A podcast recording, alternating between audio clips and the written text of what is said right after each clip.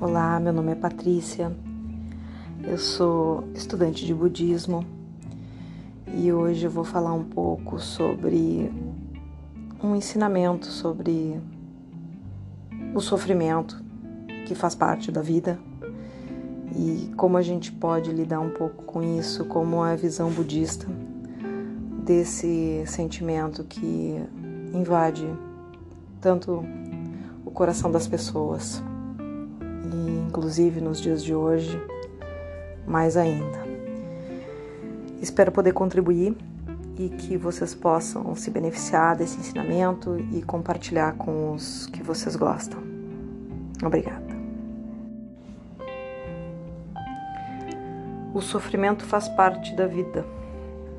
Pema Chodron ensina: a primeira nobre verdade do Buda é que quando sentimos sofrimento, não significa que alguma coisa está errada. E isso é um alívio. Finalmente alguém disse a verdade. O sofrimento é parte da vida e nós não precisamos achar que ele está acontecendo porque nós, pessoalmente, fizemos a escolha errada. No entanto, na verdade, quando sentimos o sofrimento, acabamos achando que tem alguma coisa errada.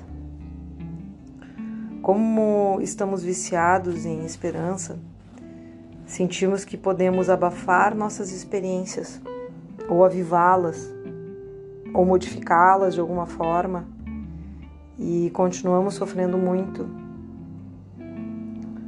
No mundo da esperança e do medo, nós sempre temos que trocar de canal, trocar a temperatura, trocar de música, porque algo está ficando desconfortável, algo está ficando impaciente, tem alguma coisa que está começando a doer. E nós continuamos buscando alternativas. Num estado mental não teísta, abandonar a esperança é uma afirmação, o começo do começo. Esperança e medo vem da sensação de que nos falta algo. Eles vêm de uma sensação de pobreza. Nós não conseguimos simplesmente relaxar em nós mesmos. Nós nos agarramos à esperança. E a esperança nos rouba o momento presente. Sentimos que alguém sabe o que está acontecendo, mas que há algo faltando em nós. Algo está em falta no nosso mundo. Então, em vez de deixar a negatividade tirar o melhor de nós, podemos reconhecer que agora mesmo nos sentimos mal. Essa é uma coisa compassiva a se fazer. Podemos conhecer a natureza do desgosto, vergonha e não acreditar que há algo errado nisso.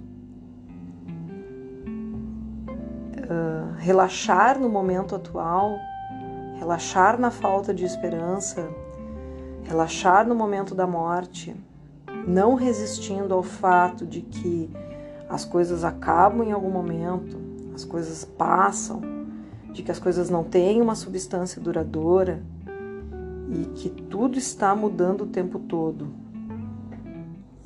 Essa é uma mensagem básica. Essa é uma forma de aliviar e lidar com o sofrimento.